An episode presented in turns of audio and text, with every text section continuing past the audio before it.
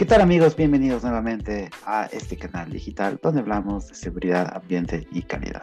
En esta ocasión yo tengo una invitada muy, muy especial. Ella es Cristina Guerra. Voy a un poco comentar la experiencia y la formación de Cristina. Cristina es profesional de talento humano, psicóloga industrial por la Universidad eh, Católica del Ecuador. Este, tiene un diplomado también en gestión y finanzas este, y es MBA también. En su trayectoria se ha, eh, trabajado como este, jefe de formación, comunicación y cultura, este, en Equivida, actualmente ejerce ese cargo, también en Merck como jefe de selección, desarrollo organizacional y otras importantes empresas en el país. Así que le doy la cordial bienvenida a Cristina. ¿Cómo estás? Todo muy bien, muchas gracias, Carlos. Excelente, Cristina, muchas gracias por estar aquí. Este, el tema de hoy es eh, la gestión del cambio. Qué interesante este tema, sobre todo para lo que son los ambientes de trabajo, el personal que maneja este clima laboral, eh, equipos, entre otros. Así que vamos a empezar directamente con la primera pregunta. Eh, ¿Nos puedes, por favor, Cristina, comentar qué es esto de gestión del cambio? Claro, claro que sí. Mira, justamente la gestión del cambio es un conjunto de estrategias que se diseñan específicamente para acompañar los procesos de cambio organizacional. ¿sí? Esto con el objetivo específicamente de poder facilitar y hacer más eficiente la obtención de resultados eh, de, obviamente, de este cambio en todas las áreas. Muy bien, eh, si hablamos de gestión del cambio, un poco se me viene la idea de, de que algo hay que cambiar. Eh, ¿Cuándo nosotros podemos identificar o saber que esto es necesario aplicarlo a la organización?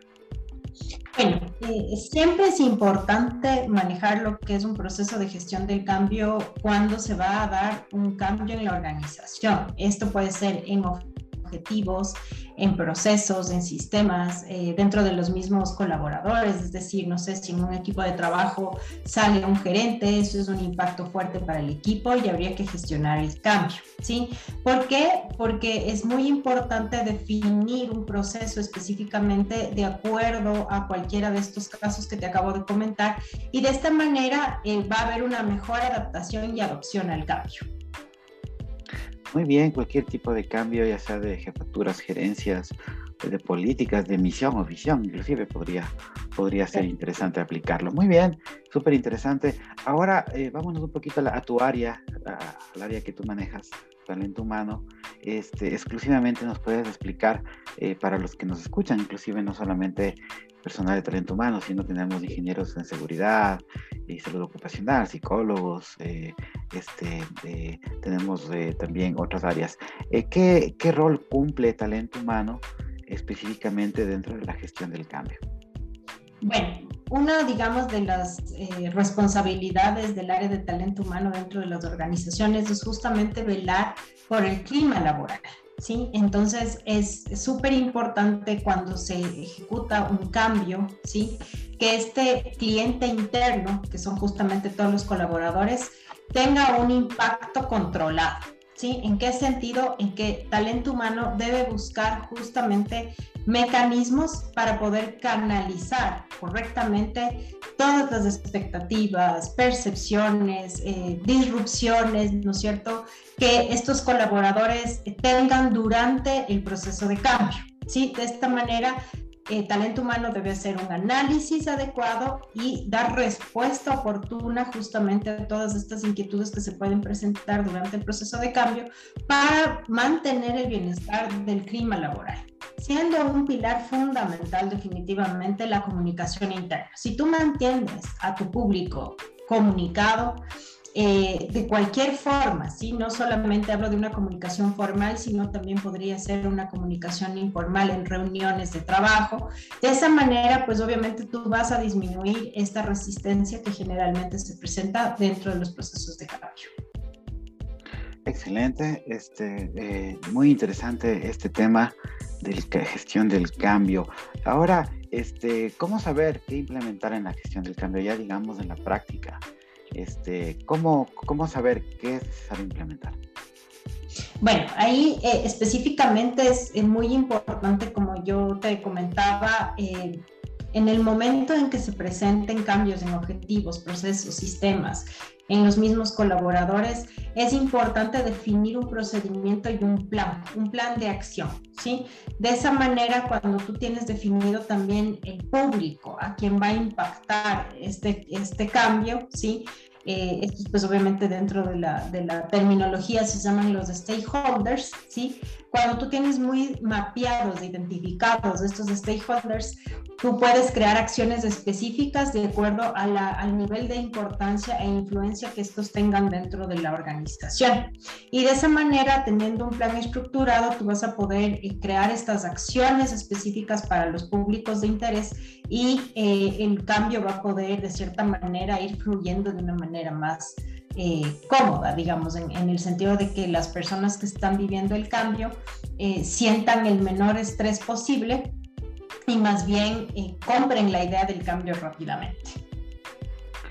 Sí, muy bien. Este, el gestión del cambio, este, podemos hablar de varios ejemplos, inclusive, ¿no? Este, la pandemia creo que nos obligó a, gestionar el cambio en las organizaciones porque eh, el mundo comenzó a cambiar este, en la parte eh, laboral inclusive también. Este, ahora, este, ¿cuál es la clave? ¿Qué, nos asegura de que esto, que podamos, entiendo que también dependerá ¿no? de estos planes que tú comentabas, de un apoyo de la alta dirección, este, que esto sea exitoso. Pero aparte de, la, de este apoyo de la alta dirección que tenemos que tener, ¿qué define o qué asegura que esto tenga éxito? Y definitivamente, como ya te decía, es muy importante identificar estos stakeholders. Si tú partes con un cambio y no estás claro a quiénes vas a impactar con este cambio, es muy difícil que realmente tenga éxito finalmente. ¿sí? Entonces, es súper importante la definición e identificación de estos stakeholders crear este plan, eh, como te decía, de acuerdo a esta importancia e influencia que ellos tengan con obviamente el, resto de las personas dentro de la organización y mantenerlos comunicados. ¿sí? Eh, esto va a reducir eh, increíblemente la incertidumbre y la resistencia frente al cambio porque de esta manera vas a evitar lo que eh, obviamente se conoce como los chismes de pasillo, el run run del pasillo, ¿no es cierto? En donde la gente por incertidumbre empieza a llenar ese vacío de información con cosas que no necesariamente son ciertas y se va creando mucha más tensión. Si tú mantienes formalmente o informalmente, como te decía, comunicados a, a este cliente interno, ¿sí? Va a ser mucho más fácil la ejecución del cambio. Ok, todo suena súper bien en la parte teórica. Ahora en la parte práctica la pregunta es, este, ¿las empresas realmente hacen esto? Eh, ¿Es un tema político interno de cada organización? Porque este, ha habido muchos cambios últimamente, ¿no? Ahora la pregunta sería, este, ¿qué porcentaje realmente aplicaron esta, esta teoría, ¿no? Muy difícil. En realidad, decirte estadísticas sería complicado. Eh, hablando específicamente de nuestro país, ¿sí? Eh, creo que eh, no todas las compañías hoy por hoy conocen y, saben cómo manejar el cambio. Más bien, normalmente lo que sucede es que se ejecutan los cambios y posteriormente te das cuenta que no tuvieron el éxito que tú esperabas justamente porque no se gestionó de la manera correcta. Entonces, más bien aquí es súper importante motivar a las organizaciones a poder implementar estos procesos de cambio, pero siempre acompañados con una gestión de cambio. ¿sí? Eh, de esa manera, pues el, éxito realmente se conseguirá eh, con todos los involucrados, como yo decía, eh, por más de que el cambio pueda ser simplemente en un proceso o en un sistema, en una política, como decías tú, eso finalmente va a impactar a alguien, ¿sí? Y, y eso es lo que se tiene que identificar tempranamente para que realmente el cambio se pueda ejecutar. Entonces, como tú bien dices, en la teoría suena muy bien, el punto es que eso se pueda realmente implementar. Entonces, la invitación aquí es justamente a que eh, las organizaciones puedan un poco conocer sobre la gestión del cambio y poder aplicarlos en, sus procesos. Hay, hay, compañías que sí lo manejan, que sí lo gestionan y que obviamente han tenido éxito, pero hay también todavía otras, muchas que no conocen sobre la gestión del cambio. Muy bien, gestión del cambio, este, un buen tema. Este, y para ir terminando, este, ¿qué recomendaciones darías a todos los profesionales ¿no? que este, en este último tiempo inclusive este, han tenido que adaptarse a una nueva realidad? Teletrabajo, reuniones virtuales, este, etcétera, eh, para justamente adecuarnos y hacer una buena gestión del cambio. Sí, eh, aquí prácticamente mi recomendación es que eh, justamente se pueda visualizar de cierta manera ese estado futuro al que tú quieres llevar a tu organización. ¿sí? Eh, de esa manera tú puedes desarrollar una propuesta de cambio con planes de acción claros, teniendo, como te decía, lo principal que es tener a estos involucrados súper identificados y llevando justamente a la alta gerencia a visualizarse en ese estado futuro si es que tú implementarías el cambio. Hablando obviamente de los beneficios que esto traería a la organización. Eh, creo que frente al cambio siempre va a existir incertidumbre y esa es la principal barrera para que, para que realmente las organizaciones cambien o evolucionen. ¿Sí?